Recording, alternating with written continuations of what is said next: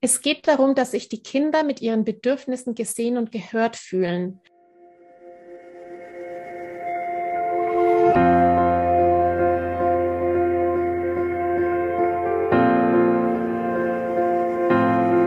Hallo und herzlich willkommen bei Loslassen und gemeinsam wachsen, deinem Podcast rund um bewusste und bedingungslose Elternschaft. Mein Name ist Manuela Festel. Ich bin Mama, Mutmacherin und vor allem Mentorin für achtsame Kommunikation und gewaltfreie Konfliktlösung mit Kindern. Und genau darum geht es auch hier in diesem Podcast. Ich zeige dir, wie du deinen Weg in eine bewusste, authentische und bedingungslose Elternschaft findest und Konflikte schließlich mit deinem Kind achtsam, respektvoll und gewaltfrei lösen kannst. Ganz ohne Schimpfen und Bestrafen. Bist du bereit? Na, dann lass uns loslegen.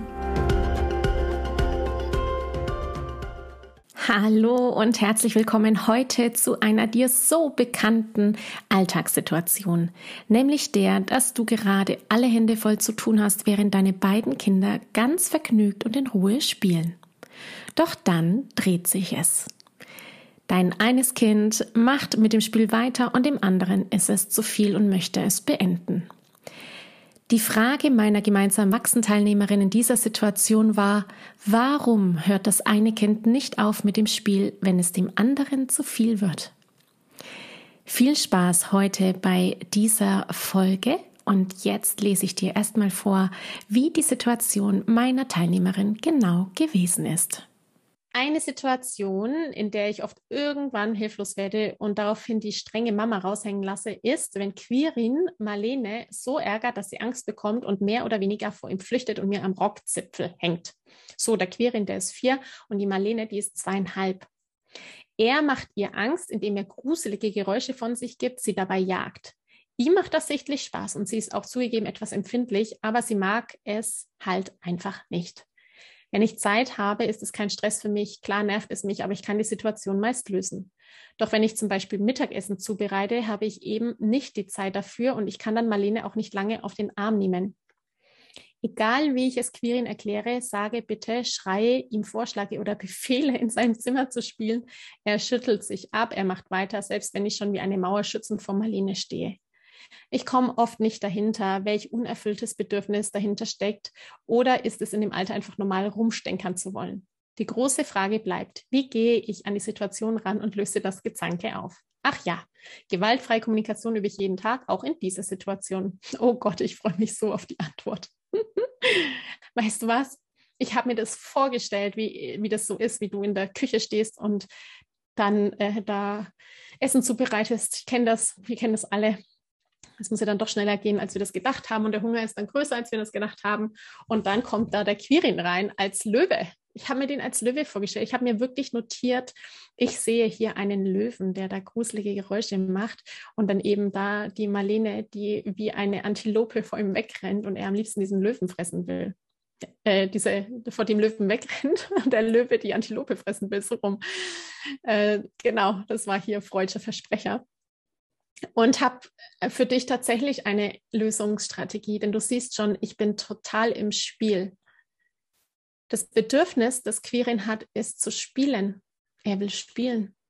Er spielt, er ist ein gruseliges Monster oder er ist ein Löwe oder er ist irgendwas anderes, was gruselige Geräusche macht. Und er braucht einen Spielpartner und sein Spielpartner in seinem Spiel ist die Marlene. Er ist voll im Spiel. Er kommt da gar nicht raus aus seinem Spiel. Selbst wenn du ihm bittest, schreist, vorschlagst und befiehlst, irgendwas zu tun, er schüttelt sich ab. Der ist gar nicht in deiner Realität. Der ist gar nicht da. Der ist im Spiel. Und du spielst dann mit und machst die schützende Mauer vor Marlene, aber bist eigentlich nicht im Spiel, denn du bist quasi sauer, dass er jetzt nicht aufhört. Geh doch mal ins Spiel.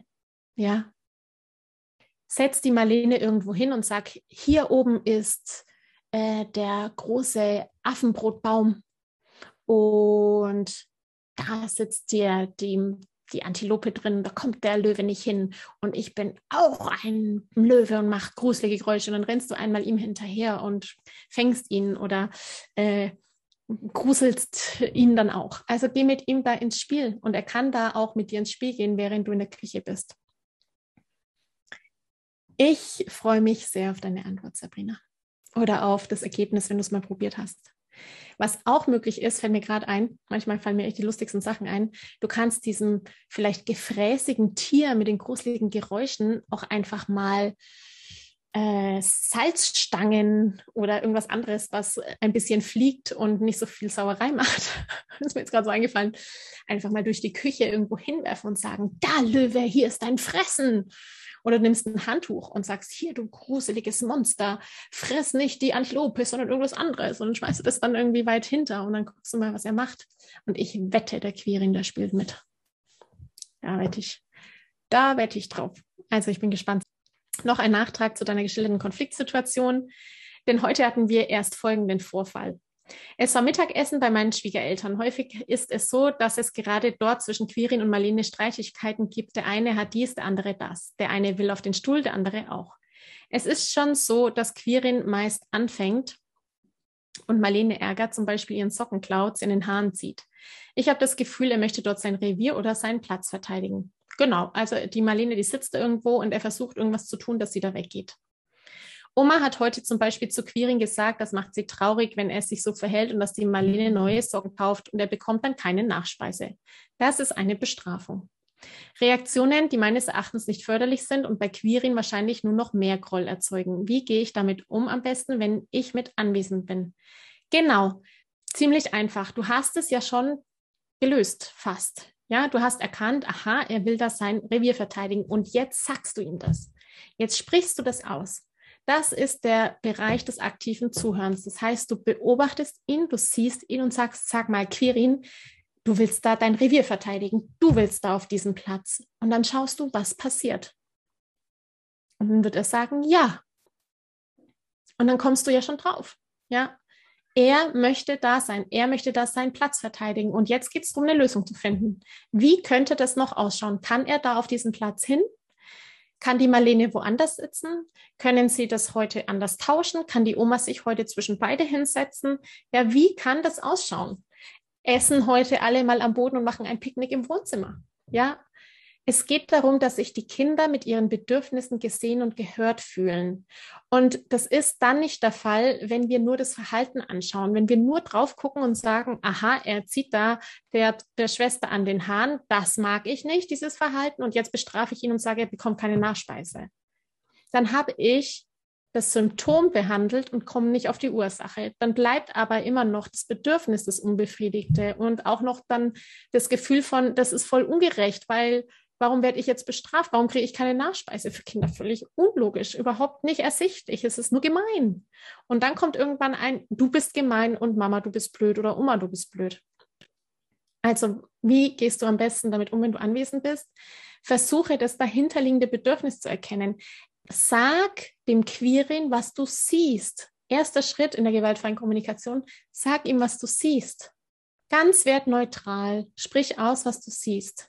Und dann überlege dir, was seine Strategie jetzt ist. Das ist das, was Kinder tun, das, was Erwachsene tun, sind Strategien, um Bedürfnisse zu erfüllen. Und welche Strategie benutzt er da? Er benutzt die, die er halt hat, die ihm da spontan einfällt, nämlich an den Haaren ziehen, um jemanden wegzukriegen oder die Socken ausziehen, im Prinzip an den Füßen zu fassen und wegzuziehen. Ein klares Signal meines Erachtens für, geh da weg. Und das hast du ja auch schon als solches erkannt. Und wenn du das aussprechen kannst, dann findet er auch Worte dafür. Ja, er findet gerade keine Worte. Er findet gerade nur in seiner Welt die Strategie zu handeln und er hat noch keine Worte dafür. Oder in diesem Moment keine Worte dafür. Und da braucht er eben den Erwachsenen dazu, da braucht er dich dazu, dass du im Prinzip in seinen Kopf reinspringst und aussprichst von außen, was er eigentlich möchte. Und dann kann er dich mit großen Augen anschauen und kann sagen, ah ja, genau, genau. Ja, da bin ich jetzt auch gespannt, was du mir da antwortest und wie sich das das nächste Mal ergibt. Ich danke dir von ganzem Herzen, dass du dir heute Zeit genommen hast, diese Podcast-Folge anzuhören. Wenn du noch mehr Impulse, Ideen oder Inspirationen auf deinem ganz persönlichen Weg zur bewussten und bedingungslosen Elternschaft suchst, dann abonniere unbedingt meine Newsletter oder du folgst mir auf Instagram, Facebook oder Telegram. Wenn auch du mal eine Frage stellen möchtest, dann komm am besten auf meine Warteliste von Gemeinsam wachsen, meinem zwölfwöchigen Mentoring-Programm von der Wut zu Respekt und liebevollen Eltern-Kind-Kommunikation. Das findest du unter sprachzeichen.de-gemeinsam-wachsen-warteliste. Wenn dir die Folge gefallen hat, freue ich mich natürlich riesig über einen Kommentar und natürlich, wenn du die Folge bei deinen Freunden und Freundinnen teilst und meinen Podcast abonnierst. Jetzt wünsche ich dir aber alles Gute. Wir hören uns sicherlich bald. Viele liebe Grüße. Ciao, ciao.